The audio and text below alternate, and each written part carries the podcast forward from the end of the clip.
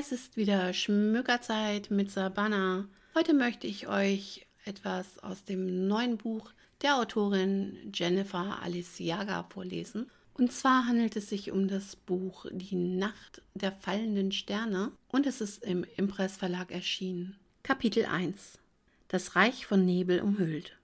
Wie jeden Abend stand ich auf meinem Balkon und betrachtete die Sterne am tiefschwarzen Himmel. In ein einfaches Nachthemd gekleidet, lehnte ich am Geländer und ließ den Wind an den Strähnen meiner hellbraunen Haare zupfen. Zu selten hatte ich die Gelegenheit, mein Haar offen zu tragen. In meiner Heimat, auf der Insel Havendor, war jede Nacht wie die vorhergegangene. Nie trübten Wolken den Blick auf das Firmament. Der Mond war rund und blass, und wenn man die Sterne lange genug beobachtete, hatte man das Gefühl, ihr zaghaftes Flimmern sei eine Sprache, als flüsterten sie sich Geschichten zu, die von Magie und Wundern handelten. Ich wusste, dass der nächtliche Himmel andernorts nicht so aussah wie hier. Zwar hatte ich meine Heimat noch nie verlassen, und die Geschichten von Ländern fern der kleinen, vom Nebel umschlossenen Insel waren nichts weiter als Legenden, doch ich glaubte fest daran, dass da noch mehr sein musste. Außerhalb Havendors musste es andere Menschen geben, andere Überlebende eines Krieges, der schon so lange zurücklag, dass sich kaum noch einer an ihn erinnern konnte. Nur wir Magnaten kannten die alten Geschichten. Einst hatten unsere Vorfahren einen Pakt mit den Kindern des Lichts geschlossen,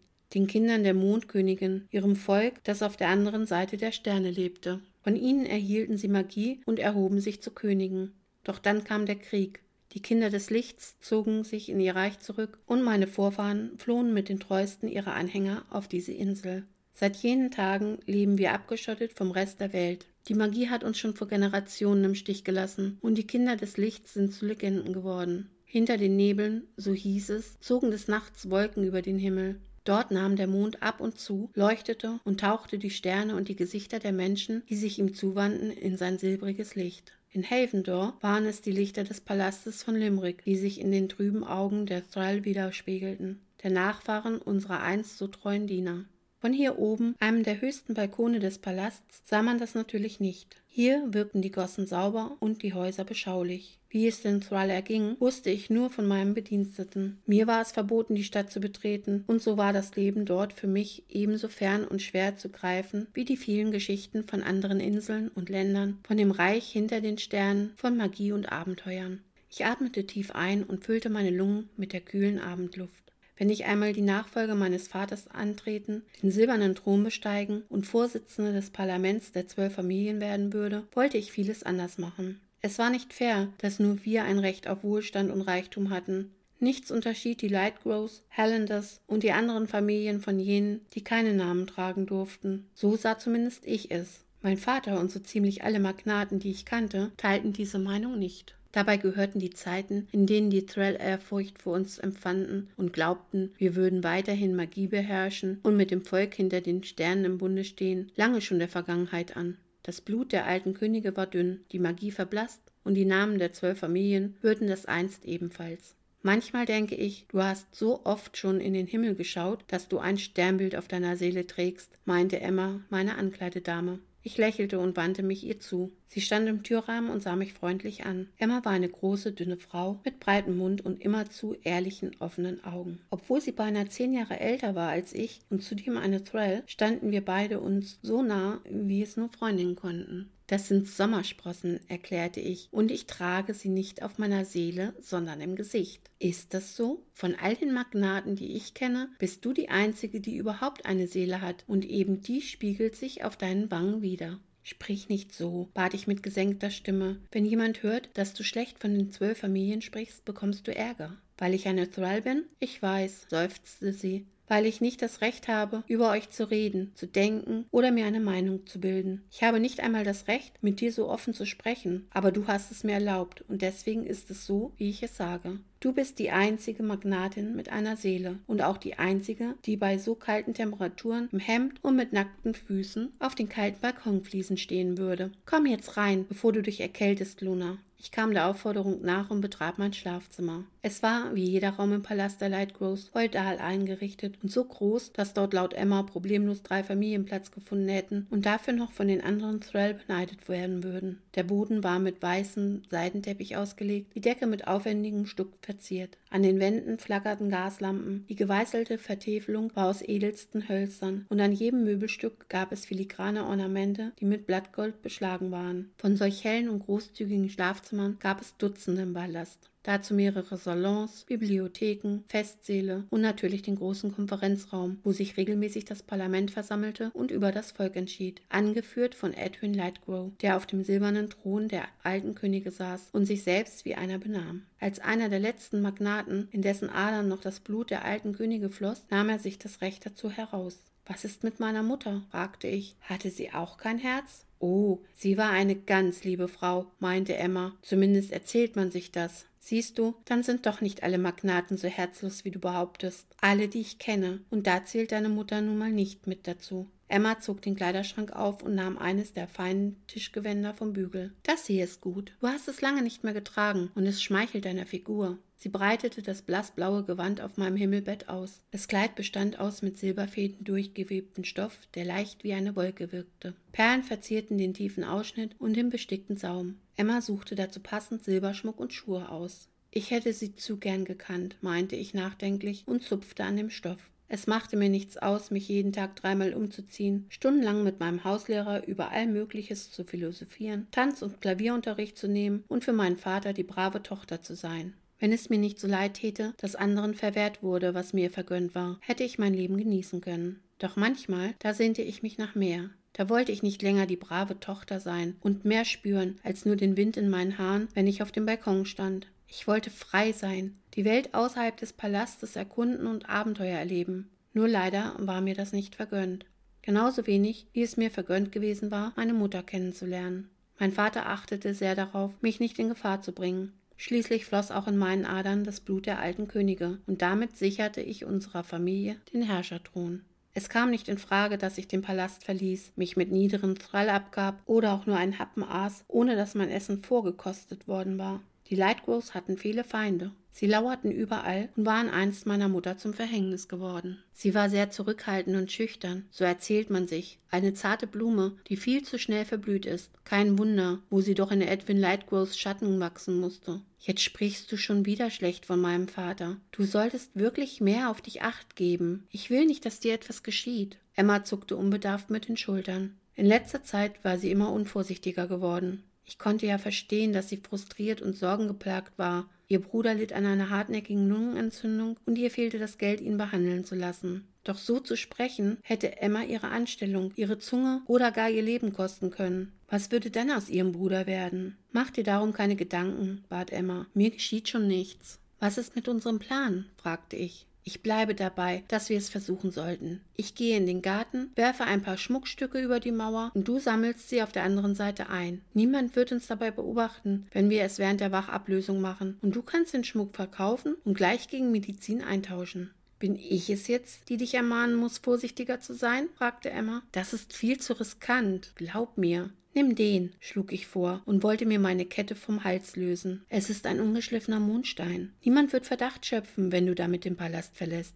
Emma legte ihre Hände auf den Anhänger und schüttelte den Kopf. Das kann ich nicht annehmen, lehnte sie ab. Du hast ihn noch nie abgelegt. Ich weiß, wie wichtig er dir ist. Nicht so wichtig, wie du mir bist, widersprach ich. Ich trug den Stein, weil mein Vater ihn mir geschenkt hatte und weil er mir sonst nie etwas schenkte. Bei dem Reichtum meiner Familie hatte ich alles, was ich brauche und bekam, wonach mir der Sinn stand. Aber das alles war für mich ohne Bedeutung.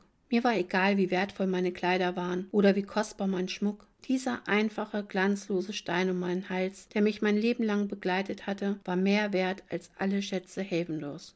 Er war der Beweis dafür, dass mein Vater mich liebte. Immer wenn ich Zweifel daran bekam, erinnerte er mich daran. Bestimmt hatte Emma recht. Meinem Vater würde schnell auffallen, dass der Stein verschwunden war, und das konnte für uns beide gefährlich werden. Ach, Luna, seufzte Emma, wenn du doch keine Lightgo wärst, dann könnten wir richtige Freundinnen sein. Für mich bist du die einzige Freundin, die ich je hatte, meinte ich. Emma lächelte mich trübe an. Sicher hatte sie viele Freundinnen, und ich war für sie nichts weiter als ihre Brotgeberin. Das sprach Emma aber nicht offen aus, obwohl sie sich sonst selten zurückhielt. Wahrscheinlich war es auch besser so, denn ich wollte die Wahrheit gar nicht erfahren. Wenn man nur eine Freundin hat, nur eine Person, der man alles anvertrauen kann, lebt man lieber mit einer Lüge als ohne diesen Menschen. Zieh dich jetzt an, sonst kommst du zu spät zum Lichterfest und wir bekommen tatsächlich noch Ärger, erinnerte Emma mich. Ich nahm das Kleid und verschwand hinter dem Paravent. Die Hellendes sollen heute geladen sein, rief Emma mir zu. Ich warf mein Hemd über den Sichtschutz und schlüpfte in ein Unterkleid. Das kann ich mir nicht vorstellen, lachte ich. Vater hasst die Hellendes. Wie lange war Macaulay schon nicht mehr im Palast? Fünf Jahre? Mindestens. Es ist aber auch kein Wunder. Es gibt Gerüchte, dass sie Magie beherrschen, aber so tun, als hätten sie ihre Kräfte genauso verloren wie die anderen Familien. Sie warten nur auf den richtigen Moment, heißt es. Sie sind immerhin beinahe so mächtig wie ihr Lightgrows. Keine der zwölf Familien hat so viel Einfluss. Ein Grund mehr, dass dein Vater sich mit ihnen gut stellen will. Das sollte er vielleicht, aber das wird er nicht. Lieber weiß er sie als offene Feinde, als sich mit Macaulay Holländer zu verbrüdern und nie zu wissen, wann er ihm in den Rücken fällt. Du weißt, dass die Holländers für ihre Giftmischungen bekannt sind. Mit Magie hat das nichts zu tun. Ich zwängte mich in das enge Kleid und zupfte es an den Ärmeln zurecht. Luft würde ich keine mehr bekommen, wenn die Haken erst einmal geschlossen waren, aber dazu waren die wenigsten meiner Kleider gedacht. Dann solltest du heute Abend wohl besser fasten, schlug Emma vor. Ich trat hinter dem Paravent hervor und drehte Emma den Rücken zu, damit sie mir die Haken schließen konnte. In dem Kleid kann ich ohnehin nichts essen, sagte ich und zog den Bauch ein. Noch etwas, das ich an euch Magnaten nicht verstehen kann, sagte Emma durch zusammengebissene Zähne. Sie zerrte mit aller Kraft am Stoff, so dass mir endgültig die Luft wegblieb. Ihr habt alles im Überfluss, spart aber am Stoff eurer Kleider und näht sie so eng, dass ihr weder atmen noch etwas von den Speisen zu euch nehmen könnt, die jeden Abend im Überfluss aufgetischt werden. Das Gute ist, begann ich und schnappte nach Luft. So bleibt mehr für die Angestellten übrig. Emma lachte hohl. Ja, wir essen gerne eure Reste, höhnte sie. Fertig. Bekommst du noch Luft? Ich wandte mich ihr zu. So habe ich das nicht gemeint, beteuerte ich. Ich weiß, beschwichtigte Emma und lächelte milde. Und jetzt beeil dich, bevor dein Vater dich holen lässt. Ich nickte und verließ mein Zimmer. Zu so später Stunde waren in den Korridoren alle Lichter entzündet. Wenn Edwin Leitko eines genoss, dann war es, den Namen seiner Familie zu rühmen, indem er den Palast jeden Abend in tausende Lichter hüllte. Es war beinahe so, als wolle er damit den Sternen Konkurrenz machen. Aber an diesem Abend hatte das noch einen ganz anderen, bitteren Beigeschmack. Denn das Lichterfest gehörte den Wünschen und Träumen der ärmeren Menschen und sollte nicht mit dem Glanz des Palastes konkurrieren müssen. Ich lief in den dritten Stock und überall, wo ich vorbeikam, nickten die Angestellten meines Vaters mir freundlich zu. Schon von Weitem war die seichte Musik zu hören, die die abendliche Feier begleitete. Kurz darauf sah ich schon die hohe Flügeltür zum Festsaal vor mir. Die Wachmänner daneben verbeugten sich und öffneten mir den Durchgang. Ich zog sofort alle Blicke auf mich, als ich den Raum betrat und durch die Reihen der Gäste lief. Es gab selten Tage, an denen ich abends nur mit meinem Vater an der großen Tafel im Speisesaal saß und zu Abend aß. Immer waren Vertreter der anderen Familien zu Gast. Immer gab es etwas zu feiern. Da waren die Dashwoods, die sich nur zu gern im Palast aufhielten. Unter ihnen auch Sir Henry Dashwood und seine junge Frau, denen ich im Vorbeigehen zunickte. Dann waren da natürlich die Winters, die sich darin verstanden, ihren Reichtum zu hüten. Lady Amanda Winter, die mich freundlich freundlich grüßte, wohnte schon beinahe im Palast. Ihr Sohn hob sein Weinglas, als er mich sah, und ich erwiderte seine Begrüßung mit einem Lächeln. Wir waren ungefähr im selben Alter, und ich ahnte, dass seine Mutter uns gerne als Paar gesehen hätte. Also hütete ich mich davor, die beiden anzusprechen. Marshall Babington stellte sich mir ein junger Mann ohne Umschweif vor und verstellte mir den Weg. Ich kannte ihn nicht. Wahrscheinlich ein Provinzler, der irgendwo nahe der Küste wohnte und nur selten, wenn überhaupt schon einmal, in der Hauptstadt Havendors zu Gast war. Es freut mich, sagte ich und ließ ihn stehen. Es war der heutige Abend, das Lichterfest. Es lockte sie alle aus ihren Verstecken, damit sie einen Blick auf die junge Lightcrow werfen konnten, die einmal die mächtigste Frau Havendors werden würde und seit wenigen Tagen alt genug war, einem Mann versprochen zu werden. Sie ahnten ja nicht, dass mein Vater mich mehr hütete als seine wertvollsten Schätze und um nichts in der Welt hergeben wollte. Ich entdeckte ihn in einer Ecke. Er unterhielt sich mit niemand Geringerem als Macaulay Hallander. Ich war zu neugierig zu erfahren, wie es dazu gekommen war, ihm und seinen Begleitern den Zugang zum Palast zu gewähren. Nicht grundlos waren die Hellanders keine willkommenen Gäste, auch an einem solchen Abend nicht. Und da ist sie auch schon, sagte mein Vater und deutete auf mich. Er lächelte, was aber nicht darüber hinwegtäuschte, dass seine Augen mich böse anfunkelten. Ich war spät dran, und das ließ er mich jetzt spüren. Vater, sagte ich und nickte ihm zu. Auch ich lächelte, und auch bei mir war diese Geste lediglich eine Maske. Ich wandte mich an Macaulay. Luna Lightgrow, sprach er das Offensichtliche aus und betrachtete mich wohlwollend. Er nahm ungefragt meine Hand und deutete einen Kuss an. Macaulay war nicht irgendein Holländer. Er war das Oberhaupt seiner Familie. Ein großer Mann von kräftiger Statur. Kleine dunkle Augen wanderten über meinen Körper wie der hektische Blick eines Vogels. Seine Mundwinkel zuckten und ich kam nicht umhin zu bemerken, wie ihm seine Zungenspitze über die Lippen fuhr. Mir lief ein Schauer über den Rücken. Dieser Mann ekelte mich an. Mit 44 Jahren war er jung für einen Mann in seiner Position. Erreicht hatte er sie nicht durch sein Blut, wie es bei meinem Vater der Fall war. Unter den Highlanders war es üblich, sich durch List und Intrige einen Namen zu machen. Ich wollte gar nicht wissen, wer alles den Tod gefunden hatte, um Macaulay den Weg zu ebnen. Es freut mich, sagte ich und entzog ihm meine Hand. Sie haben nicht untertrieben, Edwin, stellte Macaulay fest. Noch immer starrte er mich an. Seine Augen machten mich nervös. Sie bewegten sich unablässig, als wäre er nicht fähig, etwas länger als eine Sekunde zu fokussieren. Sie ist zu einer wahren Schönheit geworden. Das Zepter wird ihr gut zu Gesicht stehen. Und erst der Thron, ergänzte mein Vater, um zu verdeutlichen, dass ich nicht die Frau seines Nachfolgers werden sollte, sondern selbst den Thron besteigen würde. Macaulays Schmunzeln erstarrte, und das erste Mal, seit ich ihm gegenüberstand, bewegten sich auch seine Augen nicht mehr. Natürlich, stimmte er zu. Dann wollen wir uns mal nach draußen begeben, nicht wahr? Mein Vater deutete auf die Türen zur Terrasse. Macaulay folgte seiner Aufforderung, und ich wartete ab, bis er außer Hörweite war. Was tun die Holländers hier? fragte ich mit gesenkter Stimme. Mein Vater sah mich nicht an, als antwortete. Sag mir lieber, was dich so lange aufgehalten hat. Sie sind unsere Feinde, beharrte ich. Und gerade deswegen muss ich wissen, was Macaulay im Schilde führt. Und da lässt du ihn hier einfach einmarschieren. Edwin sah mich mit hochgezogenen Brauen an. Das Lächeln auf seinen Lippen war so falsch wie die Freundlichkeit, die er seinen Gästen entgegenbrachte. Sie haben sich quasi selbst eingeladen. Es ist Lichterfest. Ich kann keiner Familie verwehren, daran teilzunehmen. Ganz Havendor feiert den heutigen Abend. Aber keine Sorge, Sie werden keine Sekunde aus den Augen gelassen. Zudem kam Macaulay, wie er sagte, mit einer Angelegenheit zu mir, die für unsere beiden Familien von Vorteil sein würde. Wie du meinst, sagte ich und betrachtete Macaulay und seine Leute eingängig. An Selbstsicherheit fehlte es ihnen jedenfalls nicht. Sie waren bald von einer Menschentraube umringt und standen auf der Terrasse, als gehöre der Palast ihnen. Dass an allen Eingängen zum Festsaal Wachen postiert waren, beruhigte mich. Mein Vater hatte alle Vorsichtsmaßnahmen ergriffen, um keine bösen Überraschungen zu erleben, da war ich mir sicher. Auch ich trat ins Freie. Die Terrasse war groß genug, um der ganzen Gesellschaft zu erlauben, dem Schauspiel des heutigen Abends beizuwohnen. Nur die Wachposten waren im Saal zurückgeblieben. Auf dem Platz vor dem Palast hatte sich bereits das Volk versammelt. Es war still. Niemand sagte etwas. Niemand bis auf Macaulay und seine Männer, die sich in gesenkten Stimmen unterhielten. Von Ehrfurcht und Anstand hatten sie wohl noch nichts gehört. Mein Vater trat an das Geländer und ließ seinen Blick über die Menge schweifen. Er begann eine Rede über Hoffnungen und Träume. Es waren jedes Jahr dieselben leeren Worte, denn das, wovon er sprach, hatten die wenigsten Menschen noch inne. Dennoch glaubten sie an die Magie der Sterne und die Gnade der Mondkönigin. Sie kamen jedes Jahr aufs Neue auf diesen Platz und beteten dafür, dass ihre Wünsche in Erfüllung gingen. Ein Diener reichte meinem Vater eine Laterne. Sie war lila, wie die Farbe unserer Familie. In goldener Schrift rankten darauf die Worte Gesegnet sei die Königin des Mondes, geküsst vom Glanz der Sterne, beschützt von den Kindern des Lichts. Er entzündete sie und entließ das zarte Gebilde aus Papier und Draht in die Lüfte. Kurze Zeit später flammten auch die ersten Lichter auf dem Platz unter uns auf. Nach und nach stiegen die Laternen in den Himmel und gesellten sich zu dem Wunsch meines Vaters, von dem er behauptet hatte, er wäre zum Wohle Havendors.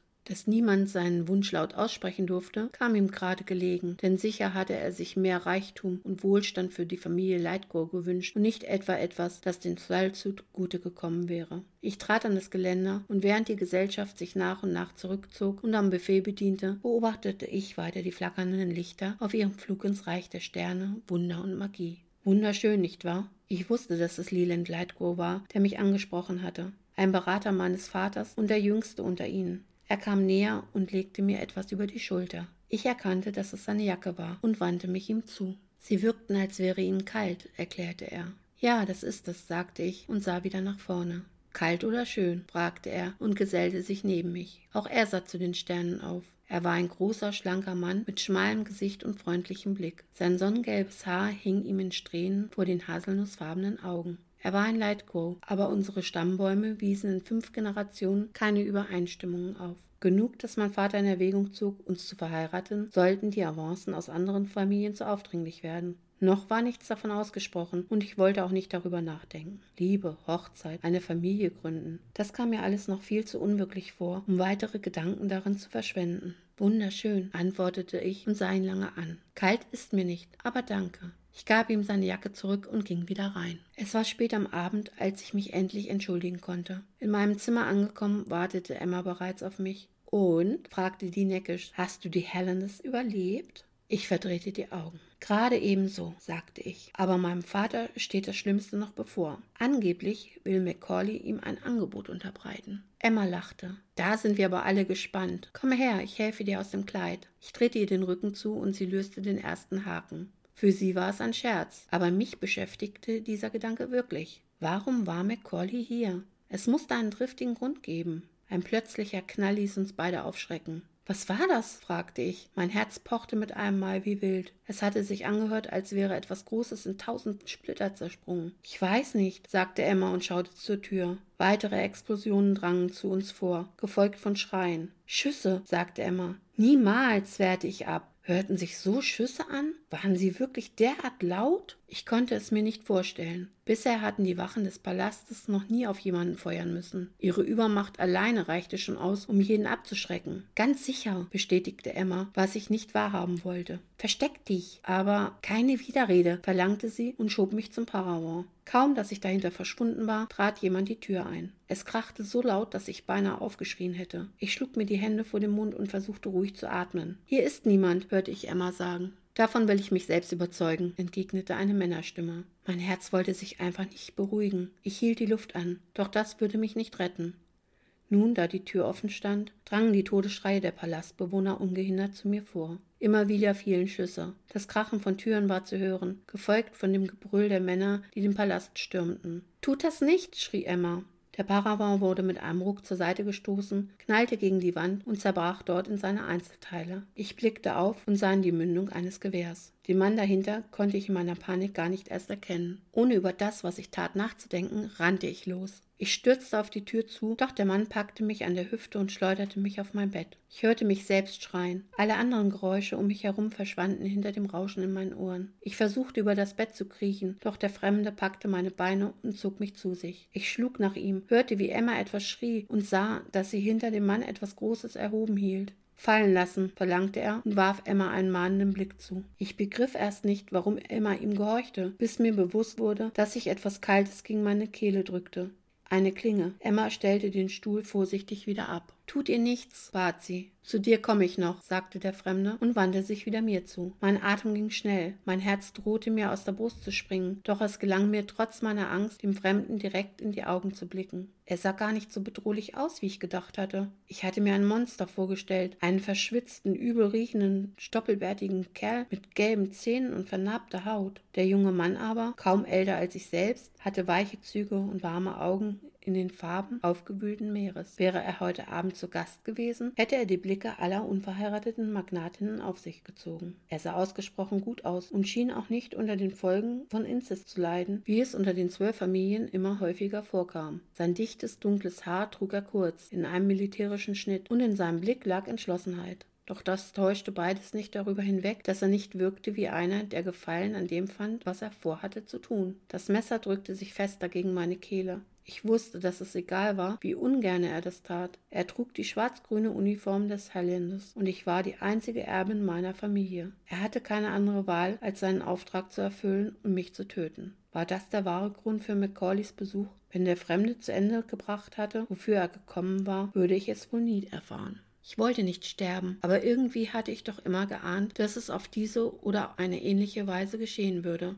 Nun war der Tag gekommen. Ich atmete durch und dachte seltsamerweise nur daran, dass ich lieber in einem einfachen Gewand mit offenem Haar unter dem Glanz der Sterne gestorben wäre, als eingeengt in dieses enge Kleid, in dem ich nicht noch einmal tief einatmen konnte. Wäre er doch nur wenige Minuten später gekommen, dann wäre ich von dieser Enge um meine Brust befreit gewesen. Die Luft blieb mir im Halse stecken. Ich fühlte mich gefangen und eingezwängt, so sehr, dass ich beinahe darauf hoffte, er würde es schnell beenden, damit ich endlich frei sein konnte. Tränen sammelten sich in meinen Augenwinkeln, doch schluchzen, jammern und flehen wollte ich nicht. Ich würde nicht um Gnade winseln. So vergingen Sekunden, doch nichts geschah. Er zog mir die Klinge nicht über die Kehle, sah mich nur unverwandt an, und bald gelang es ihm nicht mehr, mir in die Augen zu blicken. Verdammt, fluchte er unverhofft und richtete sich auf. Ich wagte es nicht, mich zu bewegen. Emma hingegen hatte sich schnell aus ihrer Erstarrung gelöst, packte meine Hand und zog mich von dem Fremden weg. Der junge Helena trat vor uns zurück. Er schien wütend, aber nicht auf uns, sondern auf sich selbst. Verschwindet, knurrte er uns an. Haut ab, so weit weg wie möglich und denkt nicht daran zurückzukehren. Die Helens haben jetzt das Sagen und eine wie du wird keine Sekunde am Leben bleiben. Er deutete mit dem Messer auf mich. Emma zog mich fester an sich heran. Von den Korridoren her waren noch immer Kampfgeschrei und Schüsse zu hören. Selbst wenn er uns gehen ließ, hieß es noch lange nicht, dass wir heil aus diesem riesigen Gebäude kämen. Komm mit, sagte Emma und zog mich zu einer der Wandvertäfelungen.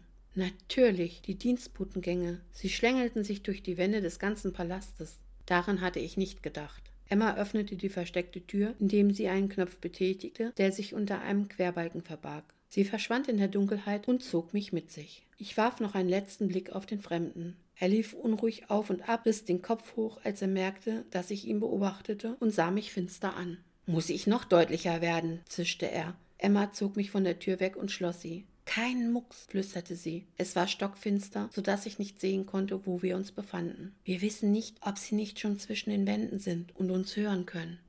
Ende Kapitel 1. Bis zum nächsten Mal, eure Sabana.